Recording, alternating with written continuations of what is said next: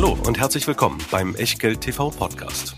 Bevor es gleich losgeht, beachtet bitte unseren Disclaimer auf der gleichnamigen Unterseite auf www.echtgeld.tv. Auf die Inhalte dieses Disclaimers wird zu Beginn einer jeden Sendung explizit eingegangen. Und nun viel Spaß und gute Unterhaltung mit Tobias Kramer und Christian W. Röhl. Herzlich willkommen aus Berlin, herzlich willkommen zu Echtgeld TV und herzlich willkommen zu Kramer und Röhl.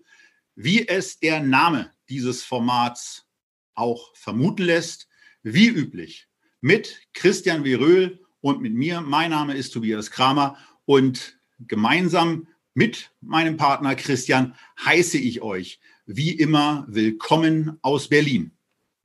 Und an dieser Stelle zunächst ein Wort zum Sponsor der heutigen Sendung. Diese Folge von Echtgeld TV wird euch präsentiert mit freundlicher Unterstützung von der DJE Kapital AG. Wir haben in der Sendung vom 19. Mai über Gold gesprochen und damit ein Thema angeschnitten, das bei euch für großes Interesse gesorgt hat. Passend dazu stellen wir euch heute den DJE Gold und Stabilitätsfonds vor. In diesem flexiblen Mischfonds können bis zu 30 Prozent des Fondsvermögens direkt in physisch hinterlegtem Gold angelegt werden. Zudem investiert der DJE Gold und Stabilitätsfonds nach einem substanzorientierten Fondskonzept. Christian? Äh, ja, Tobias.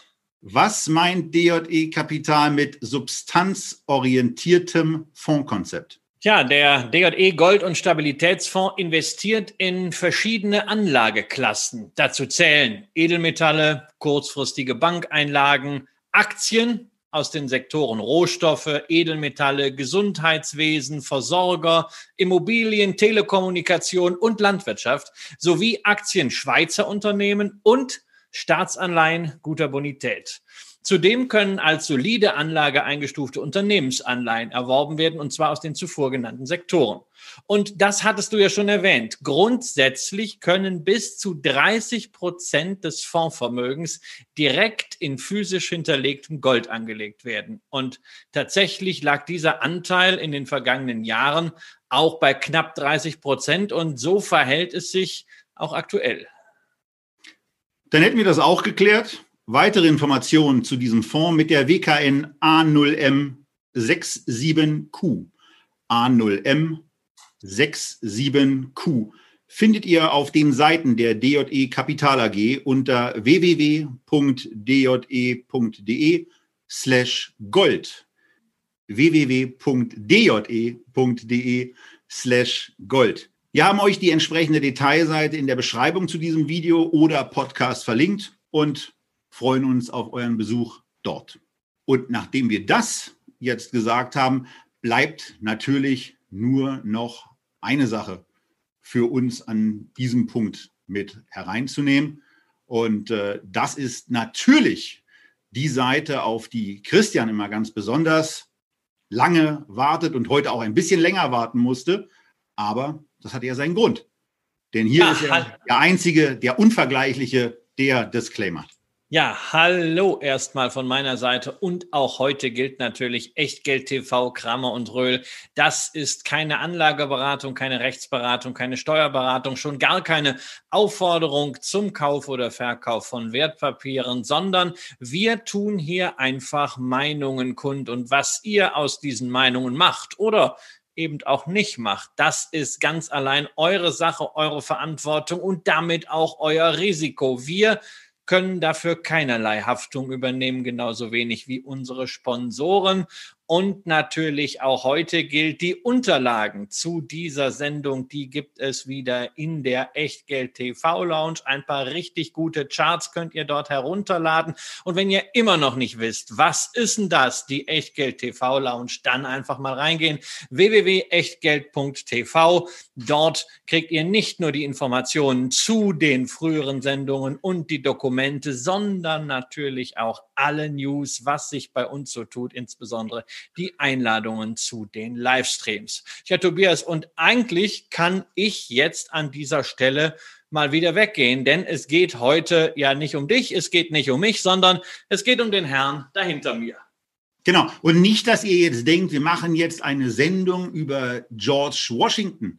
Ähm, ein wichtigen äh, und vor allen Dingen auch den ersten Präsidenten der USA, der bei Christian ja in einer Fotomontage immer an der Wand hängt und mitunter auch zu eifrigen Diskussionen einlädt. Nein, wir reden nicht über George Washington. Wir reden über die Währung, die er auf der 1-Dollar-Note verkörpert. Also wir sprechen über den US-Dollar und damit, Christian, kommen wieder zurück. Jetzt konnten Nun, die Leute, da darf ich also doch wieder rein. lange genug ja. dein Bild bewundern. Boah, ich würde ja gerne auch mal eine Sendung über George Washington machen, ja, also so ein bisschen mehr historisch, ja. Aber ähm, wir gucken ja auch hier ein bisschen in die Historie, äh, wenn wir über den US-Dollar, wenn wir über den Greenback sprechen, ähm, denn es ist ja mal an der Zeit, ja. Dollar, das kannten wir ja eigentlich in den letzten Jahren immer nur sowas als etwas, was so peu à peu stieg, insbesondere in Relation zum Euro. Dollar stark, Euro schwach. Nun, da hatten wir uns dran gewöhnt. Aber irgendwie diese simple Welt ist in der letzten Zeit ja ein bisschen ins Rutschen geraten. Schon zur Corona-Krise haben wir erhebliche Ausschläge bei der Währungsrelation Euro-US-Dollar gesehen, einen ganz starken kurzfristigen Anstieg von 1,07 auf 1,015. Das ging dann anschließend wieder runter. Tja, aber inzwischen sind wir sogar wieder bei Euro, US-Dollar oberhalb von 1,15. Das heißt, wir haben also in den letzten Wochen etwa 8 Cent an dieser Stelle eingebüßt. Und das hat natürlich für uns als Anleger eine gewisse Bedeutung. Denn wenn der Dollar schwächer wird und der Euro stärker wird, dann sind natürlich Positionen, die wir in US-Dollar haben, zum Beispiel US-Aktien plötzlich, Ceteris Paribus, ein bisschen weniger wert. Das haben wir nur in den letzten Wochen vielleicht nicht so richtig gemerkt, zumindest dann nicht, wenn wir die richtigen US-Aktien im Portfolio hatten, denn die sind kräftig gestiegen. Wenn wir uns Amazon, wenn wir uns Apple, wenn wir uns Microsoft anschauen, naja, da vergisst man schon mal, dass es an der Währungsseite einen gewissen Gegenwind gab. Aber über diesen Dämpfer von der Währungsseite müssen wir sprechen, denn Tobias, was wir hier im Euro-US-Dollar gesehen haben, jetzt diese Bewegung, das ist schon massiv und das muss ja lange noch nicht alles gewesen sein. Genau, das ist ein sehr, sehr wichtiger Anfangsschritt gewesen, den die Zuschauer beim Video jetzt eben auch in einem Chart sehen können, äh, der hier noch ein wenig kurzfristiger aufgezeichnet ist. Aber es ist in der Tat so, in dem Moment, wo der Euro in diesem Fall zulegt, man also wieder mehr US-Dollar für einen Euro bekommt, da sind US-Aktienpositionen weniger wert und das hat dann eben eine entsprechende Wirkung auf das Portfolio. Das hat im Übrigen nicht nur Auswirkungen aufs Portfolio, sondern das hat auch Auswirkungen bei den Unternehmen. Das machen wir aber gleich erstmal im Schritt zwei. Und wenn wir uns dieses ganze Thema des US-Dollars angucken, dann haben wir ja auch in den vergangenen Wochen immer mal wieder auch etwas mit angezeigt, was wir mit dem Wort Kaufkraftparitäten ganz gerne zum Ausdruck bringen. Und da ist es eben so, dass, ähm, dass immer noch eine ganze Menge Luft da ist, um auf ein faires Bewertungsniveau beim Euro-US-Dollar zu kommen. Und ähm, ich komme hier deswegen gerade etwas ins Schleudern, äh, weil die von mir hochgeschätzte University of British Columbia ihre Website, auf der man diese Sachen hervorragend nachvollziehen kann, komplett umgestellt hat. Und ich hoffe, dass ich hier jetzt auf den richtigen, ähm, auf den richtigen Teil der Tabelle drücke, um das vernünftig darstellen zu können. Stelle aber fest, das ist nicht der Fall. Dann machen wir einfach ohne das weiter und ich erzähle ein bisschen mehr dazu, was da normalerweise so zu sehen ist. Das ist nämlich, dass ein Warenkorb, ähm, der dann eben nicht nur aus dem viel zitierten und gerne angewandten Big Mac besteht, wenn man den zusammenstellt und den eben auch international vergleicht, dass der faire Wert, der faire Kurs des Euros in US-Dollar eben so im Bereich von 1,25 bis 30 liegt. Und da haben wir eben nochmal knappe 10 Prozent Abwertung beim US-Dollar vor uns, die jetzt eben auch durch dieses ganze technische Thema mit untermalt werden, dadurch, dass dieser starke Move nach oben zustande gekommen ist. Was aber ganz wichtig ist, das ist nur eine sehr, sehr kurzfristige Betrachtung des Ganzen. Wir haben das Ganze auch noch mal etwas, etwas länger vorbereitet und wir gehen dabei zurück nicht nur in die Nullerjahre dieses Jahrtausends, nicht nur zurück in die 90er, sondern wir gehen zurück in die 80er und sogar in die 70er. Wir gehen zurück in D-Mark-Zeiten. Und Christian, wir gehen in brutale Weltwährungsveränderungen. Wir gehen in brutale Wertveränderungen dessen, was man für die Mark, für den Euro in Dollar bekommen hat. Ja, wir dürfen ja nicht vergessen, ähm, das System freier Wechselkurse ist noch gar nicht so alt. Früher gab es ja das Ab Abkommen von Bretton Woods, das ist dann aufgekündigt worden unter Nixon. Das heißt also, es macht überhaupt erst Sinn, in den 70er Jahren zu starten. Also früher äh, hätte es gar keinen Sinn gemacht. Wir starten frühestmöglich und die Währungsrelation Euro-US-Dollar hat sich in diesen 45 Jahren ja nicht in einem stabilen Trend entwickelt, sondern durchaus ja in so einer Art Sinuswelle. Die erste große Welle haben wir gesehen Anfang der 80er Jahre, dann runter bis Mitte der 80er Jahre. Da war der Dollar dann plötzlich sehr, sehr stark. Die zweite Welle kam dann um die Jahrtausendwelle. Ja, und jetzt haben wir die dritte Welle gesehen. Zuletzt sehr, sehr lange. Wir hatten mal 1,60 sind dann runtergegangen seit 2008 auf 1,05, also eine innerhalb von zwölf Jahren brutale Aufwertung des US-Dollar, wobei immer die Frage ist, was haben wir in der Vergangenheit gesehen? Haben wir wirklich Stärke des US-Dollar gesehen oder haben wir nicht einfach Schwäche des Euro gesehen? Schwäche nach der Finanzkrise, die Euro-Schuldenkrise, der Hilfsfonds Griechenland, Spanien, dieses ganze Gezeter, das hat natürlich das Vertrauen in den Euro erschüttert. Naja, und dann hat man sich im Zweifelsfall gesagt, okay, dann gehen wir doch eben lieber in den US-Dollar als Investoren. Dazu kam ja auch noch ein weiterer Punkt in der Vergangenheit, warum der Dollar attraktiver war für Investoren als der Euro, nämlich im Dollar gab es immerhin noch ein bisschen Zinsen.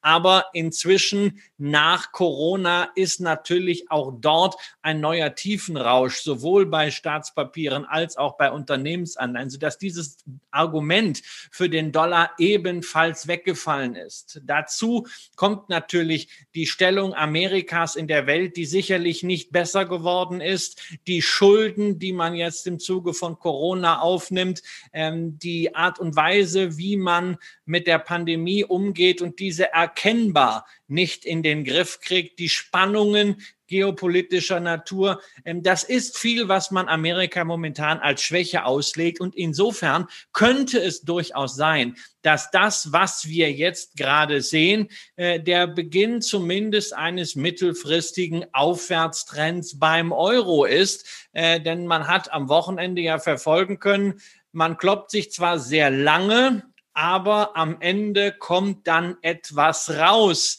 hier als Kompromiss und da hat Europa ja, politische Stärke am Ende doch gezeigt, wie wir das Ganze bewerten wollen. Das führt sicherlich jetzt zu weit, dann wird's echt komplex. Aber es ist möglich, dass der Euro kräftig aufholt. Wie gesagt, Währungsprognosen sind noch schwieriger als Prognosen zu Aktienmärkten, weil wir hier eben nicht diese langfristigen Trends haben.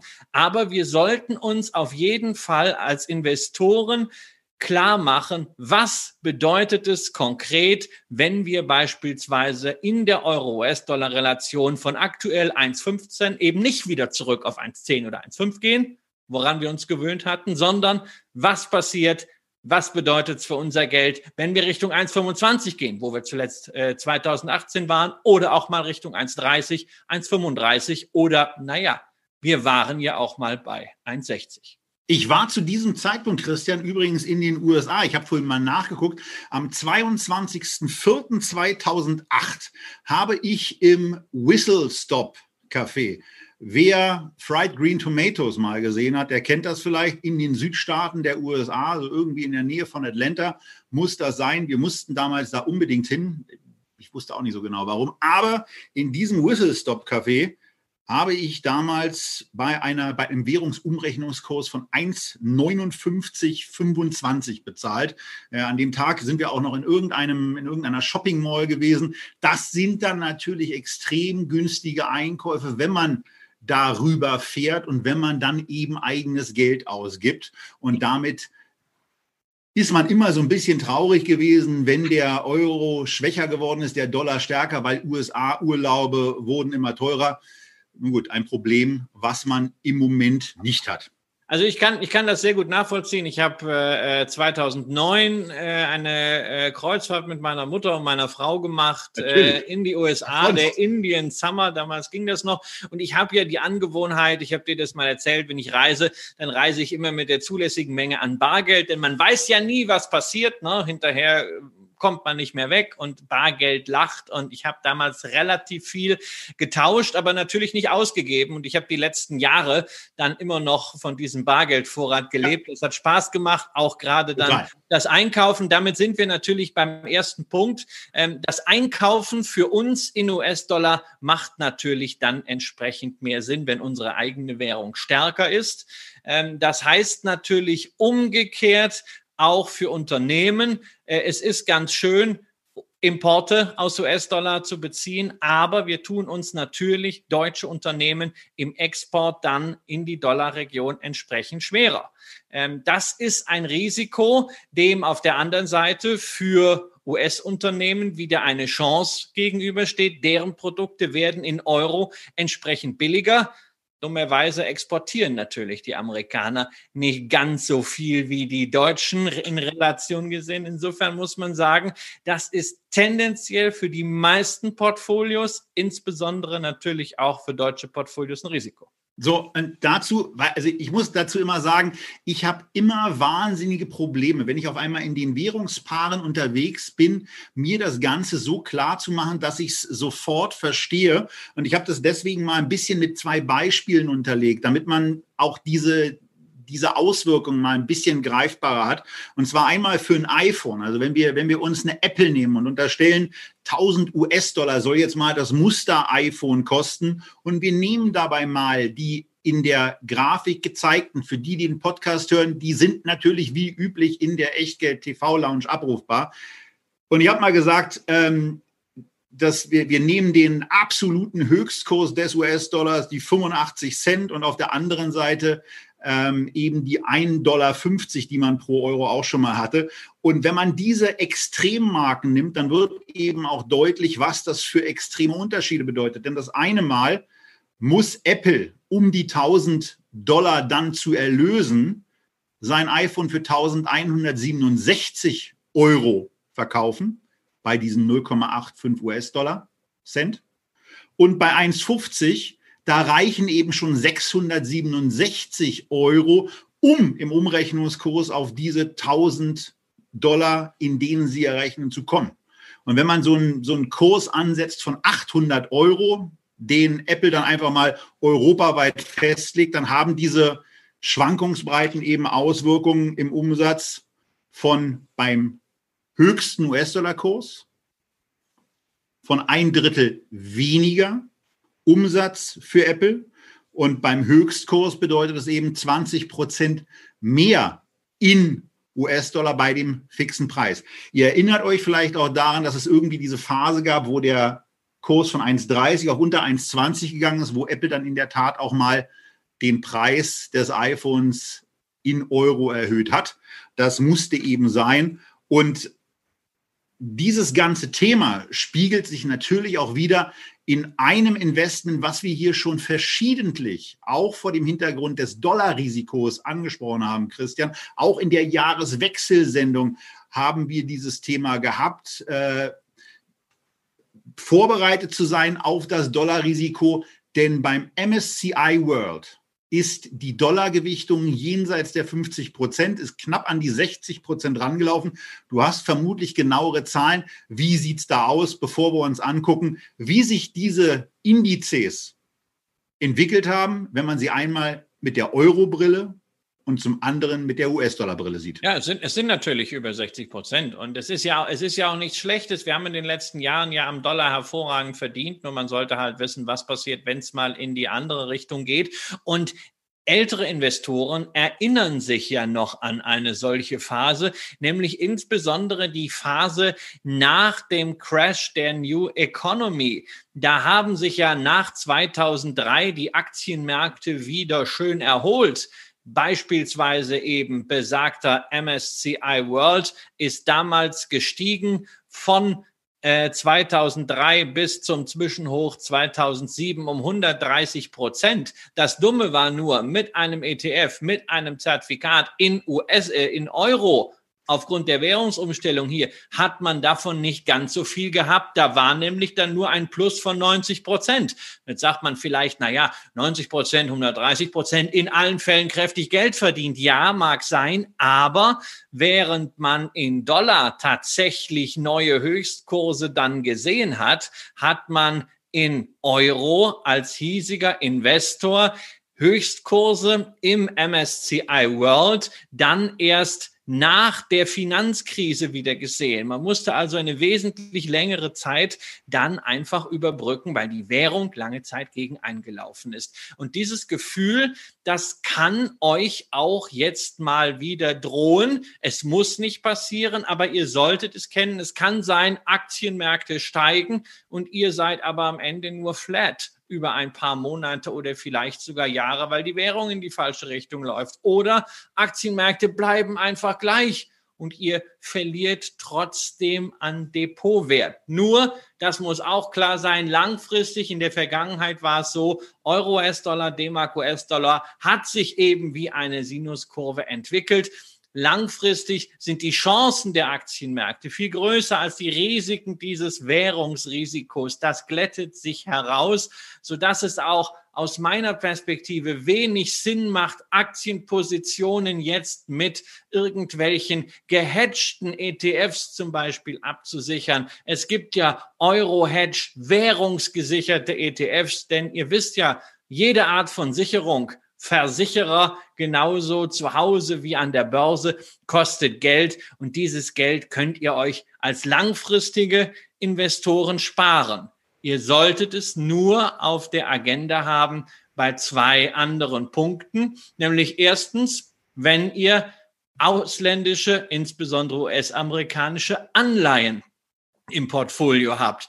Denn Anleihen schwanken ja nicht so stark, haben auch jetzt natürlich gar nicht mehr die Renditen, ähm, die konkurrieren können mit den Schwankungen einer Währung. Das heißt, ihr habt keine Möglichkeit, da so gegenzusteuern wie am Aktienmarkt. Ihr habt dasselbe Währungsrisiko, aber viel weniger Chance von einer anderen Renditequelle.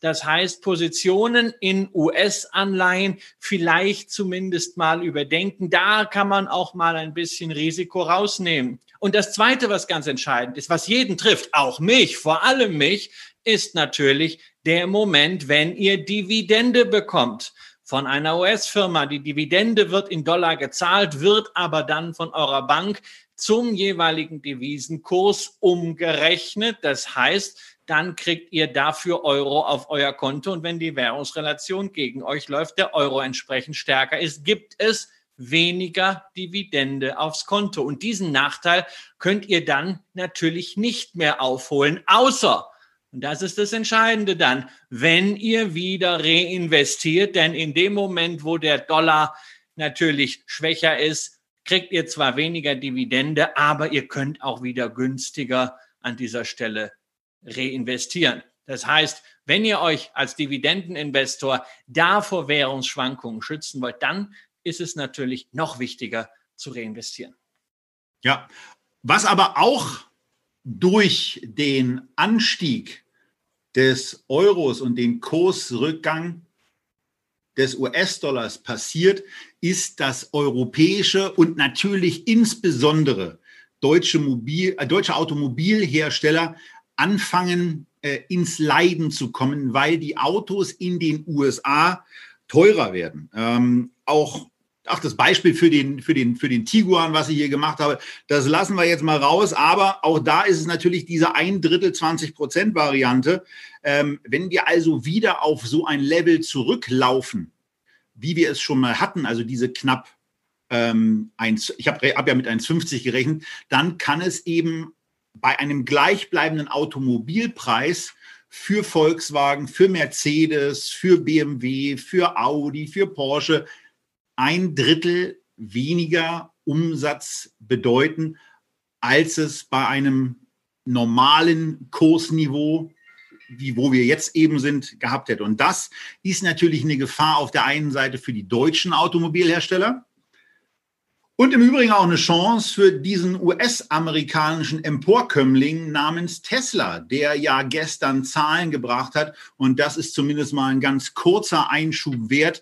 Wir werden nicht anfangen, die ja Diskussions- die offenbar diskussionswürdigen, man muss ja vorsichtig sein, was man da sagt, offenbar diskussionswürdigen Zahlen von Tesla äh, zu diskutieren, ähm, zu bewerten. Wir warten äh, auf Leute, die das besser können als wir, so dass wir es dann aber auch verstehen und euch wiederum vernünftig erklären können. Und wir warten natürlich auf die Financial Times und äh, warten, ob sie sich jetzt möglicherweise auch an den Elektromobilitätsdino aus den USA heranwagen. Aber da ist natürlich schon etwas passiert mit der Marktkapitalisierung von Tesla, äh, was, was beeindruckend ist. Und äh, die deutschen Automobilhersteller, naja, da sieht es jetzt nicht gerade so schön aus. Daimler hat gerade äh, mitgeteilt, dass sie 20.000, eventuell 30.000 Leute entlassen müssen, dass sie zwei Milliarden Euro Kosten in diesem Jahr dadurch haben, dass sie bestimmte Personalmaßnahmen vorziehen.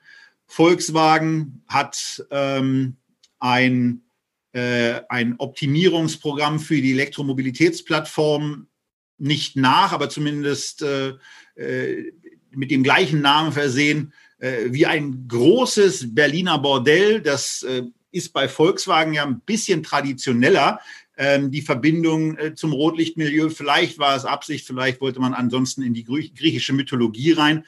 Aber die deutschen Automobilhersteller, und das hatten wir hier schon mehrfach, sind massiv unter Druck sich da neu und besser aufzustellen vor allen Dingen bei dem aktuellen Trendthema Elektromobilität den Rückstand zu Tesla aufzuholen, die eben im Zweifelsfall als jetzt beginnender Exporteur auch äh, davon profitieren, dass ihre in den USA hergestellten Fahrzeuge günstiger werden. Auf der anderen Seite diversifizieren sie ja auch regional und sind in China und eben auch in Brandenburg, zumindest in Brandenburg, bald mit Werken präsent, um das weltweit zu diversifizieren. Aber ansonsten Automobilhersteller, da geht dieser Shift einfach weiter und ähm, naja, wenn man sich anguckt, wo die, wo die ganzen Sachen so bewertungstechnisch stehen, dann wird einem schon wunderlich, wenn man bei einem KUV, Kursumsatzverhältnis,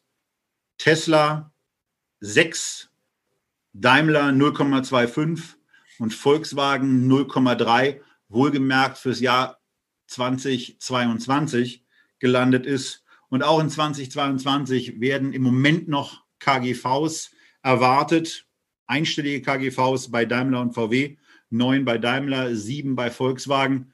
Bei Tesla wird ein 80er KGV erwartet. Ähm, aber wir sehen ja gerade, wie schnell bestimmte Entwicklungen gehen. Und ähm, Christian, du hast ja die Aktie von Volkswagen damals bei uns in der Tenberger Sendung als einen sehr, sehr ungewöhnlichen Bauchpick ja. gewählt. Ähm, wie stehst du da im Moment insbesondere zu einer Volkswagen? Du bist ja die, bei den Automobilen äh, jetzt nicht so mega interessiert immer, aber weiß natürlich, was es für Deutschland bedeutet. Also ich finde, ja, ja, genau. Natürlich weiß, was es was für Deutschland bedeutet, aber ich kann, ich es nicht einschätzen. Ja, es war damals in diesem, äh, in diesem Tenberger Pick war es halt ein Pick einer deutschen Firma, weil ich dachte, naja gut, also ich kann als deutscher Patriot doch nicht irgendwie so eine Tenberger Geschichte machen und dann nur ausländische Firmen nehmen, nur zwei Amerikaner, äh, nee, ich habe, was hatte ich gehabt, einen Norweger, einen Ami und äh, äh zwei Chinesen. Also irgendwo äh, langt's dann ja mal. Da muss ein Deutscher weiter rein und dann habe ich gedacht, okay, dann äh, nehme ich das mal als äh, so ein outrageous äh, Prediction, so äh, im Sinne dessen, was die äh, Saxo Bank macht, also dessen, was eigentlich so völlig äh, undenkbar ist. Also das war von Anfang an für mich eine Geschichte mit einem äh, ähm, reinen Wettcharakter. Äh, man sieht ja, die anderen Werte haben sich ganz gut entwickelt, die vier, insbesondere unsere Zong an, darüber haben wir gesprochen. Äh, ich, muss, ich muss ganz offen sagen, äh, ich verfolge dieses Thema Elektromobilität, auch Wasserstoff äh, nicht so. Man kann sich als äh, Investor ähm, abseits von, von Kennzahlen, abseits von Portfoliostrategie für ein paar Themen interessieren.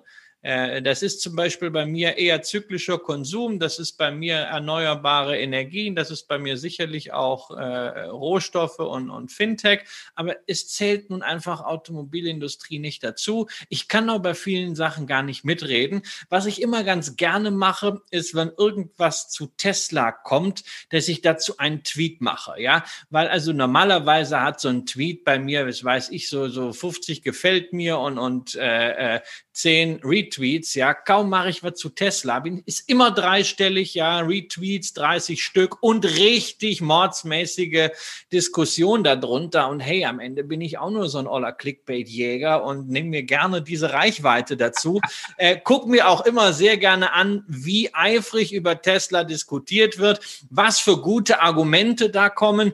Heute zu den Zahlen von Tesla natürlich ein Argument, dass Tesla einerseits natürlich Autos verkauft, auf der anderen Seite aber den Gewinn, den man gemeldet hat, damit fabriziert hat, dass man Emissionszertifikate äh, am Markt platzieren und veräußern konnte. Ja gut, die kriegt man nun mal. Das ist Ausnutzung von Regulierungstatbeständen. Das kann man auch Regulierungsarbitrage nennen, aber auch das ist unter Umständen Geschäftsmodell, was sehr weit tragen kann. Äh, siehe beispielsweise die EEG-Umlagen und alles, was damit zusammenhängt äh, bei Solarparkbetreibern. Ich habe selber lange genug diese äh, Anomalien ausgenutzt. Insofern, so what? Warum nicht? Ähm, ich verfolge das aus einer sehr entspannten Position, einer klitzekleinen, recht ordentlich im Gewinn liegenden äh, Tesla Venture Position, eines breit aufgestellten Depots äh, äh und noch anderer Vermögenswerte dazu.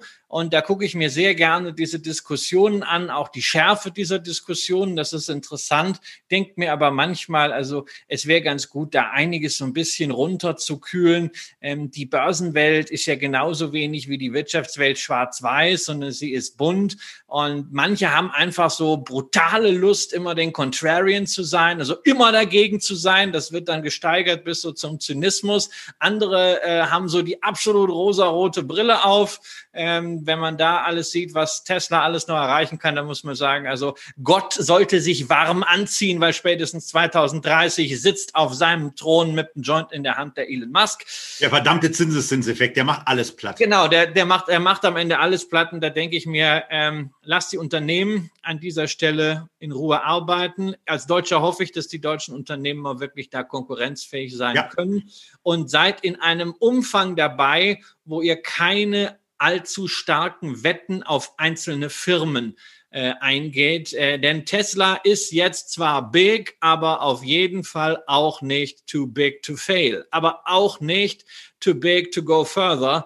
Ähm, da ist auch noch was drin. Ähm, man sollte sich halt nur bei solchen Unternehmen nicht zu stark exponieren, weder in die eine noch in die andere Richtung. Und das, das hat ja, wenn, wenn Wirecard eine gute Nachwirkung hat, dann ist es dieses Thema Gewichtung ist etwas, worauf man massiv achten muss. Und wenn sich eine Tesla-Aktie im Depot dann eben vervielfacht hat, ob nun von 200, 250, 300 oder 400, ihr seid mit einer Anfangsgewichtung reingegangen, mit der ihr euch wohlfühlt und sie ist dann eben, wenn es diese Kursniveaus sind, um den Faktor 4 bis eben auch neun höher. Und da muss man dann schon mal die Frage stellen, will man das haben oder will man da nicht auch mal ein bisschen was an hoher Bewertung, hoher Bewertungsfantasie aus seinem Depot herausnehmen? Man muss es ja gar nicht unbedingt in andere Aktien umschichten. Man kann es in ETF packen, man kann es in, na, vielleicht auch in eine der zwei Aktien packen, über die wir gleich noch sprechen, Christian. Ja, genau. Oder man macht es halt ganz breit in einen ETF. Äh, und das muss ja auch dann nicht unbedingt, um den Bogen zu kriegen, ein Dollar-ETF sein, sondern es kann ja auch mal ein Mix aus anderen Währungen sein. Es gibt ja eben nicht nur Dollar, Euro, Schweizer Franken und britisches Pfund, sondern es gibt da ja noch was, das nennt sich Emerging Markets und auch das kann ja wieder interessant werden. Für mich ist es ein strategischer Bestandteil und ich habe vor wenigen Tagen mal wieder ein bisschen aufgestockt im Emerging Markets Bereich. So, und das ist eben etwas, wo wir euch jetzt in dem zweiten Teil der Sendung zu konkreten Investmentideen hinführen wollen.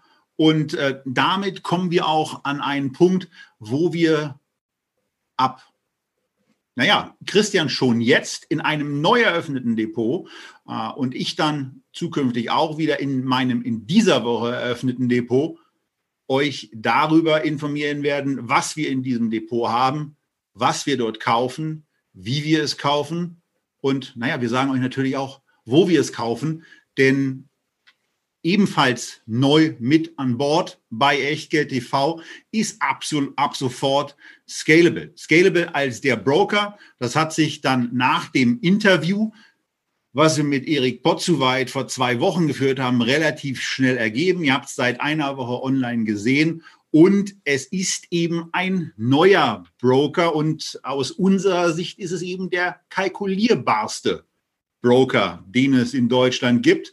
Wir haben uns bei unseren Depots für die Trading Flatrate von 2,99 Euro im Monat entschieden, die weder ihr in den ersten drei Monaten noch wir bezahlen müssen. Das geht erst nach drei Monaten los, denn man kann das Ganze auch erst mal testen.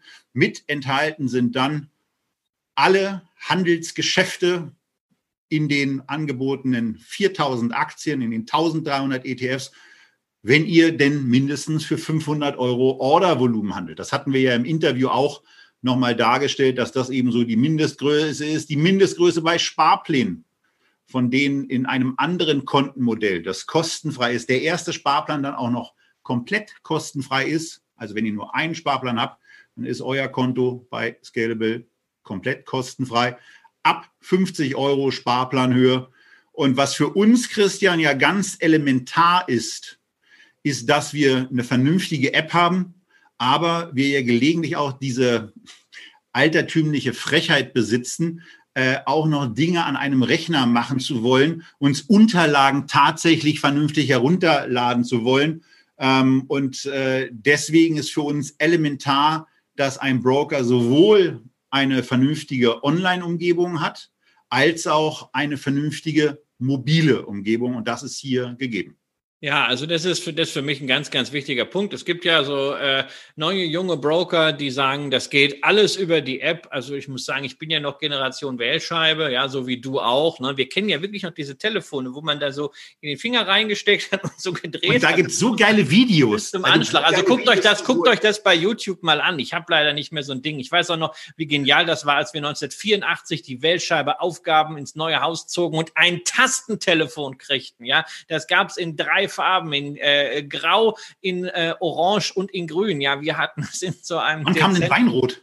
Dezent, äh, Weinrot, Weinrot gab es auch noch vier, ja. Wir hatten also so dieses dezente Grün und ja, ich muss sagen, ich bin immer noch so ein bisschen in dieser Zeit. Ich war, äh, habe natürlich damals schon äh, in den 90er Jahren dann einen Computer gehabt und ich habe bis heute einen Monitor auf meinem äh, Schreibtisch stehen und ich mache meine Finanzgeschäfte auch wirklich gerne am Schreibtisch. Ja, ich überlege mir Dinge, ich überlege sie mir auch ein zweites und ein drittes Mal und dann habe ich ganz gerne auch gerade bei einem solchen Broker verschiedene Preise im Blick. Ich gucke auch mal gerne, wie sieht es an der Börse aus, wie sieht's, wie ist der Preis, der mir hier geboten wird. Ähm, ja, das ah, kann ich das kann ich alles, das kann ich alles auf einem kleinen äh, äh Screen nicht machen. Ich finde es aber manchmal auch ganz cool, wenn ich denke, ach Mist, du wolltest doch noch schnell was ordern. Ich habe ja manchmal ne, längst eine Entscheidung getroffen und vergesse dann die Ausführung. Dann sitze ich tatsächlich irgendwo, naja, dann mache ich das natürlich schnell oder den Depotstand zu prüfen. Also wie gesagt, das ist mir wichtig, dass man diese Dinge äh, machen kann sowohl am Rechner als auch mobil.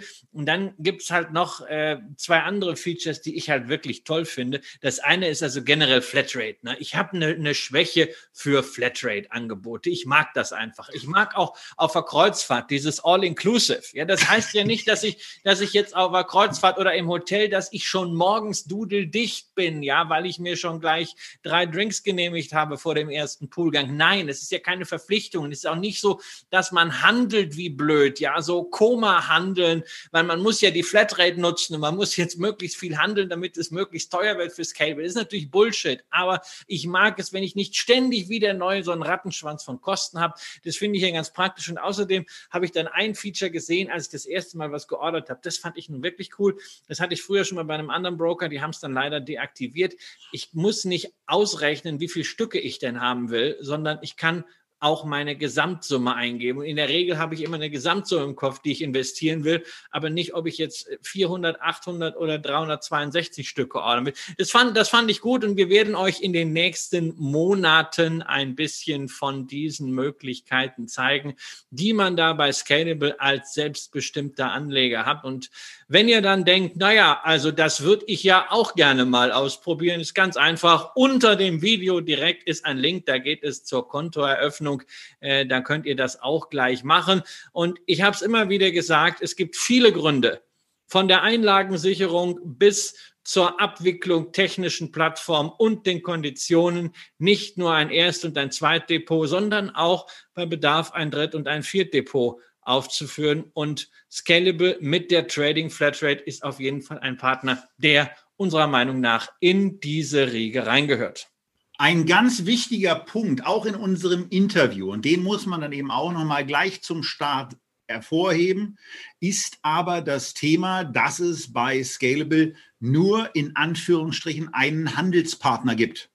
Und äh, dieser Handelspartner ist eben in München angesiedelt ist die Börse München mit seinem Handelssegment GetEx.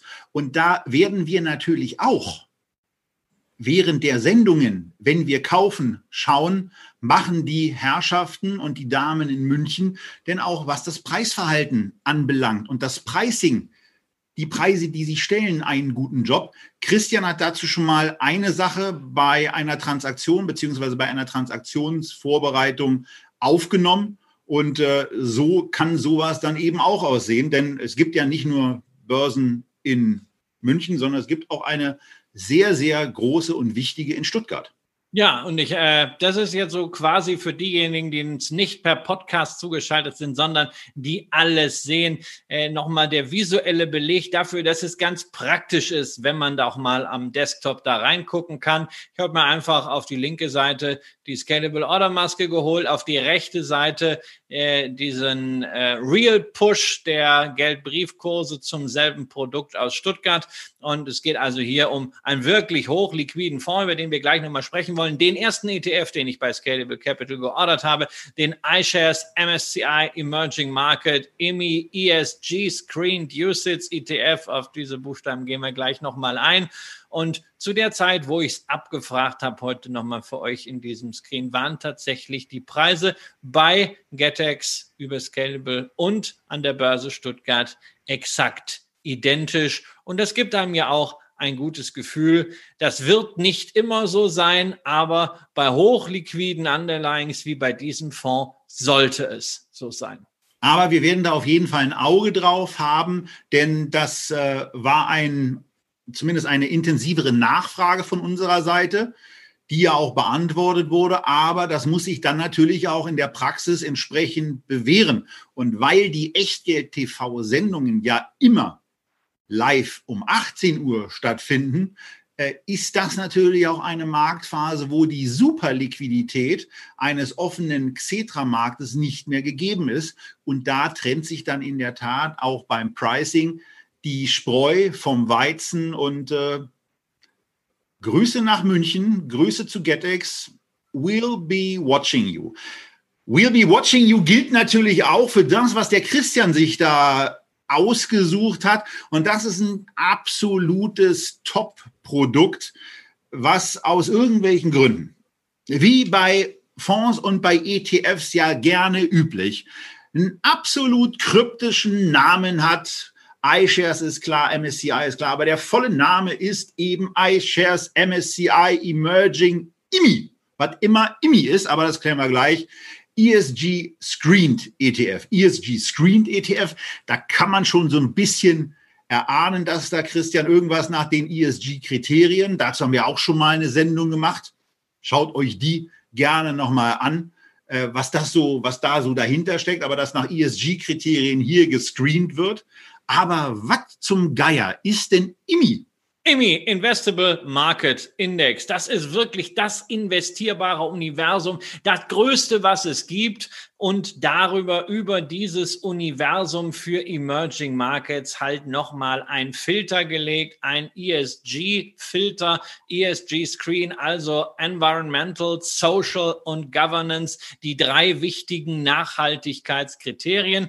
Das ist jetzt nicht so, dass wir hier einen Leader-Ansatz haben, dass also nur die nachhaltigsten Unternehmen dabei sind, sondern stattdessen nimmt man einfach Unternehmen raus, die diese Kriterien in besonderer Weise verletzen. Das sind insbesondere Unternehmen, die mit kontroversen Waffen in Verbindung gebracht werden. Das sind Ölsand und Kohlekraftwerke, das sind Tabakunternehmen und das sind Unternehmen mit gravierenden Governance-Verstößen.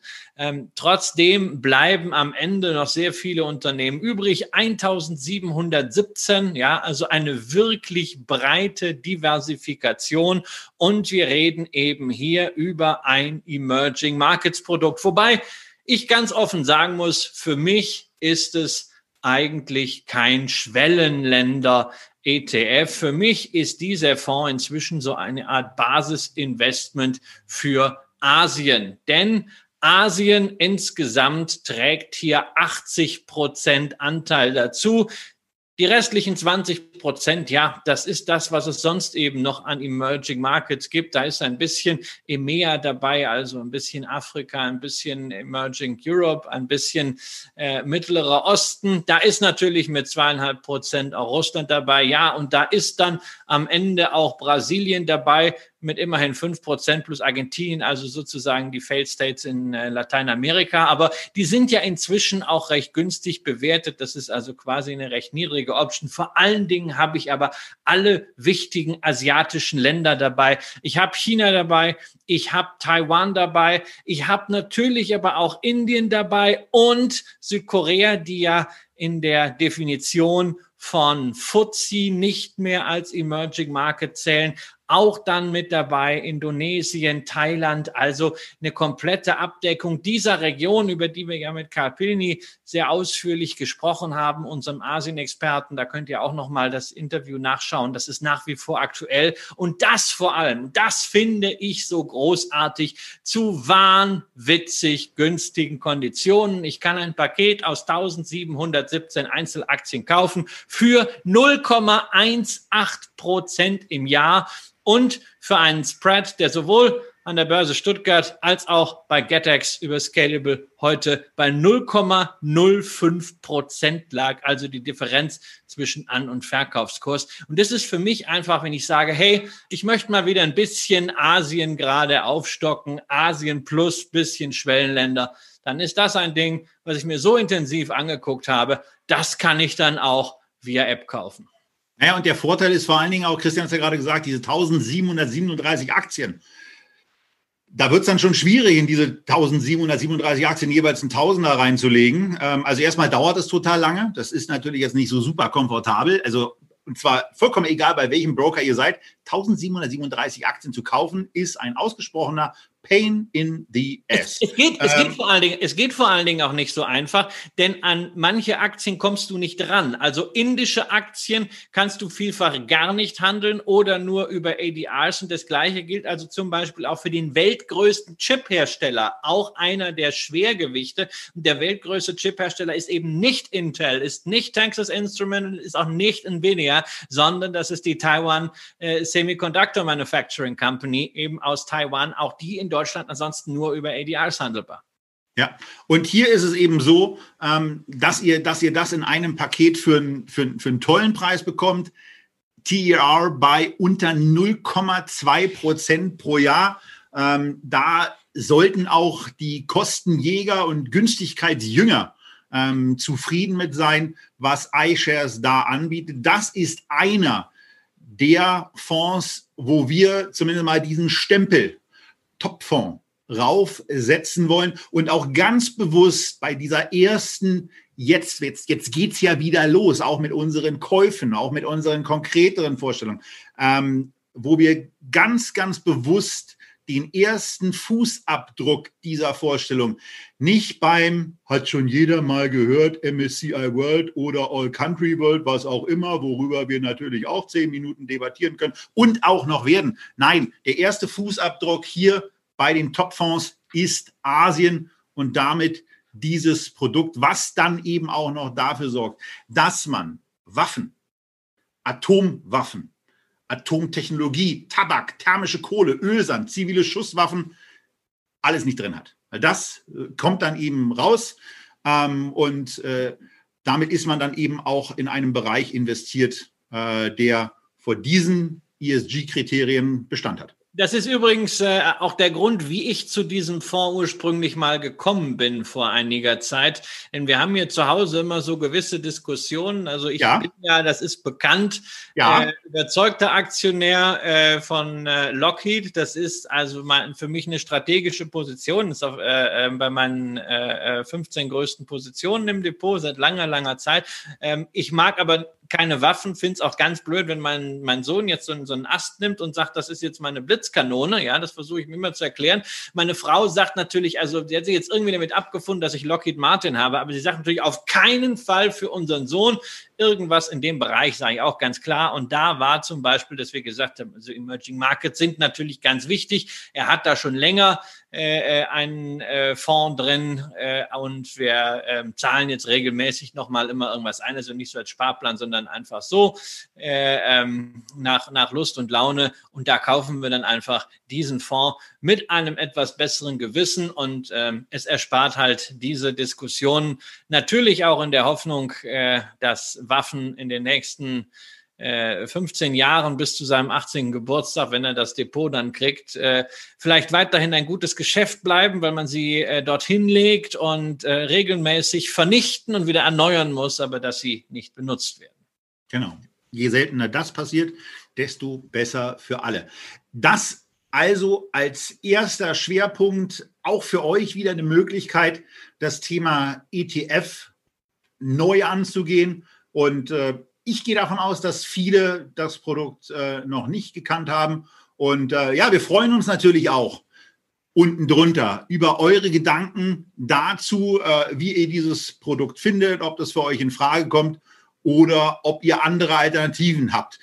Bitte da um Verständnis, dass wir nicht auf jeden Kommentar immer antworten können. Ähm, auch da ist die Zeit natürlich begrenzt und äh, das kostet eben auch Zeit.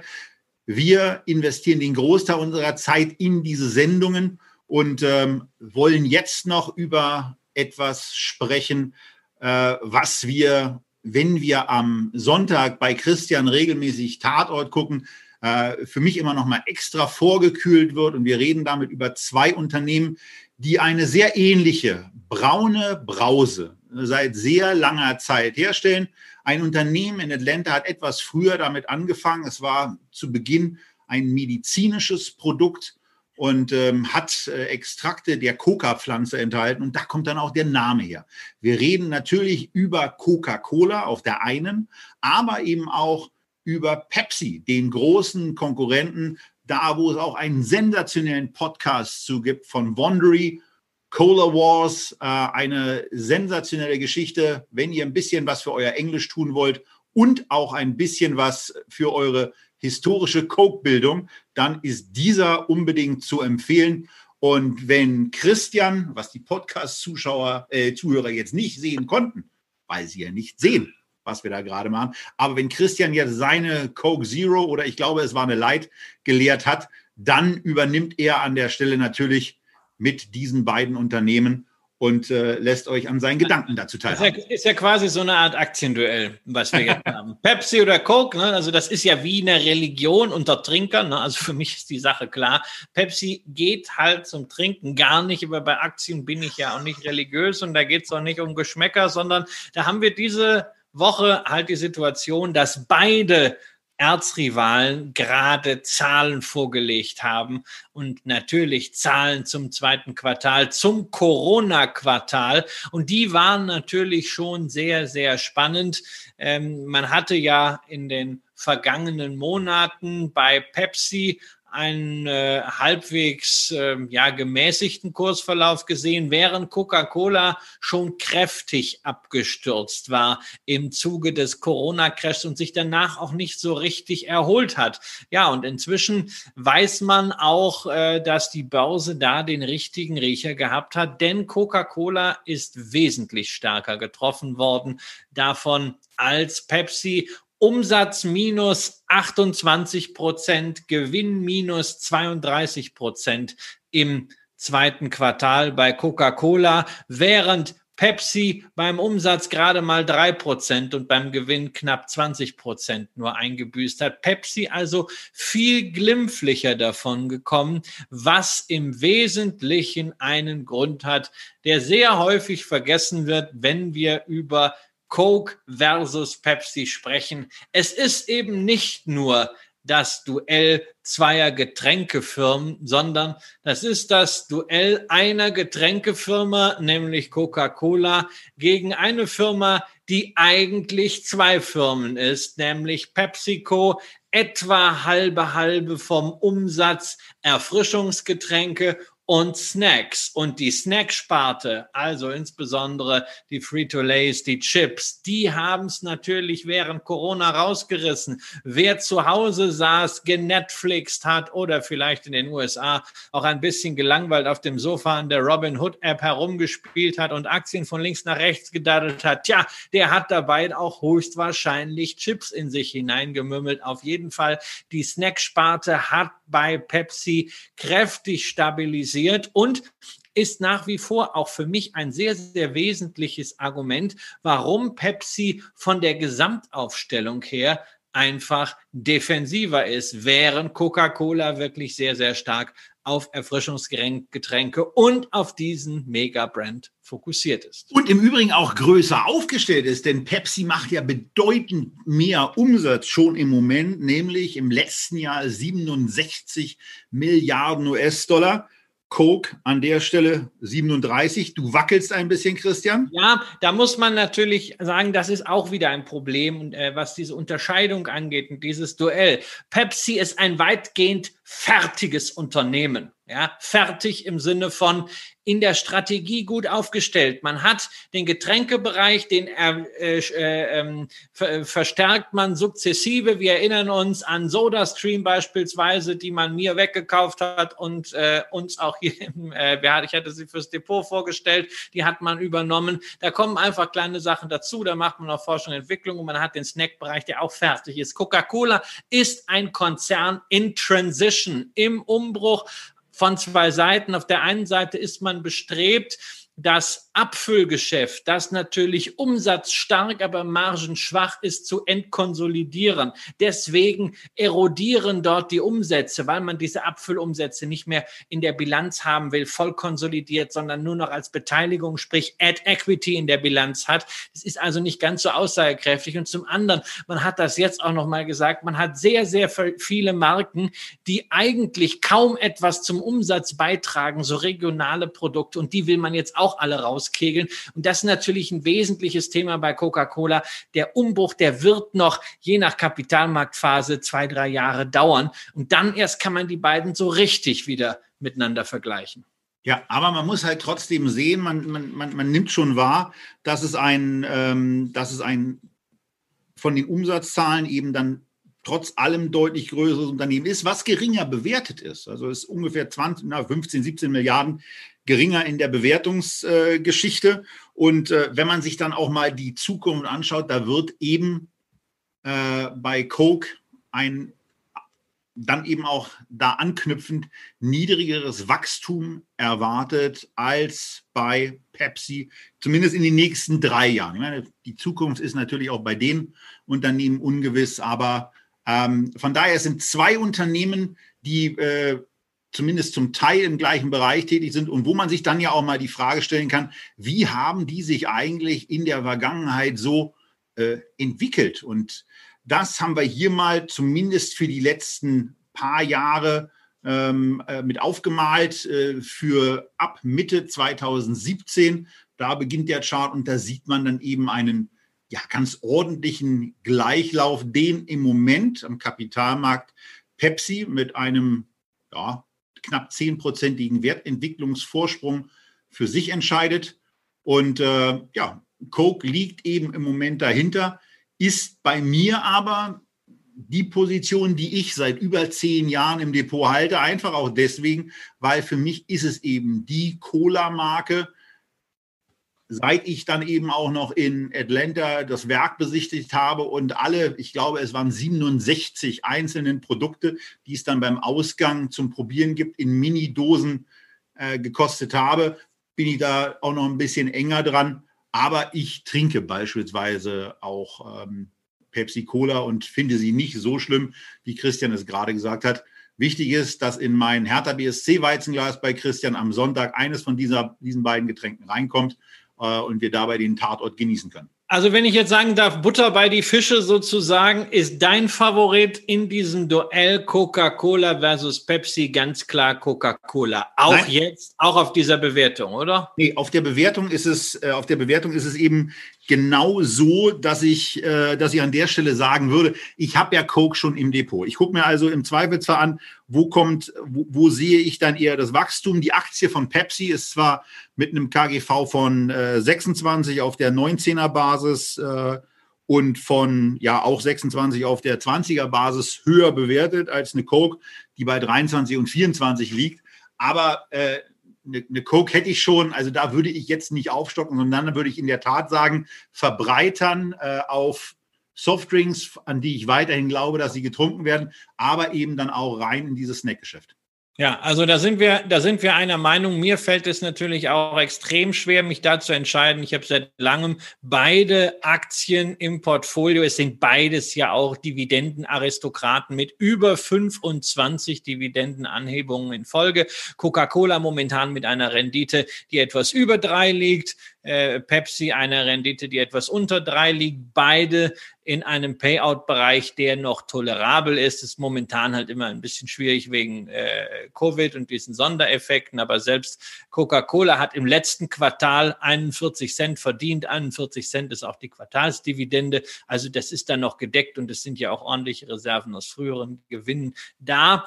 Wenn ich mich zwischen einer Aktie entscheiden muss, weil ein Anleger sagt, also er will für diesen Bereich Erfrischungsgetränke, Snacks nur eine einzige Aktie haben, strategisch langfristig wäre das Pepsi eben, weil sie breiter aufgestellt sind, weil sie auch noch etwas wachstumsstärker sind. Wenn es darum geht, welche der beiden Aktien ich jetzt heute kaufen würde, eher, dann wäre das eine Coca-Cola, weil sie momentan eben, man erkennt es an der Dividendenrendite, du hast das KGV herangezogen, etwas günstiger bewertet ist, weil sie Nachholbedarf haben und weil dieser, dieser Umbruch momentan an der Börse eigentlich nicht so wahrgenommen wird, wie er wirklich positiv wahrgenommen werden könnte. Und damit haben wir euch ähm, heute durch den US-Dollar geführt, ein bisschen was äh, zu den Automobilen nochmal mit auf den Weg gegeben. Wir haben euch äh, unseren neuen Brokerage, Investment Brokerage Partner vorgestellt mit Scalable und wir haben euch natürlich auch zu Beginn etwas gezeigt, was wir, wie gesagt, am 19. Mai besprochen hatten. Das Thema Gold ist eins, es bleibt eins. Also von daher schaut einfach unter dem Video oder in der Podcast-Beschreibung bei beiden Angeboten mal vorbei. Schaut vor allen Dingen aber natürlich auch nächste Woche wieder vorbei, wenn wir uns mit bestimmt einem weiteren ETF auch beschäftigen werden und mal schauen, was wir kommende Woche im Aktienduell so für euch bereitstellen. Das waren für euch aus Berlin Christian Viröhl und Tobias Kramer. Den Abschied kriegen wir zukünftig dann auch noch wieder besser hin. Aber wir freuen uns auf euch, wenn ihr das nächste Mal mit dabei seid und äh, wünschen euch jetzt einen schönen Abend, sagen allen Leuten, die sich für die Lounge angemeldet haben und für die QA-Session, wir freuen uns auf euch gleich und sagen an dieser Stelle an die YouTube-Zuschauer Tschüss und Coke Long!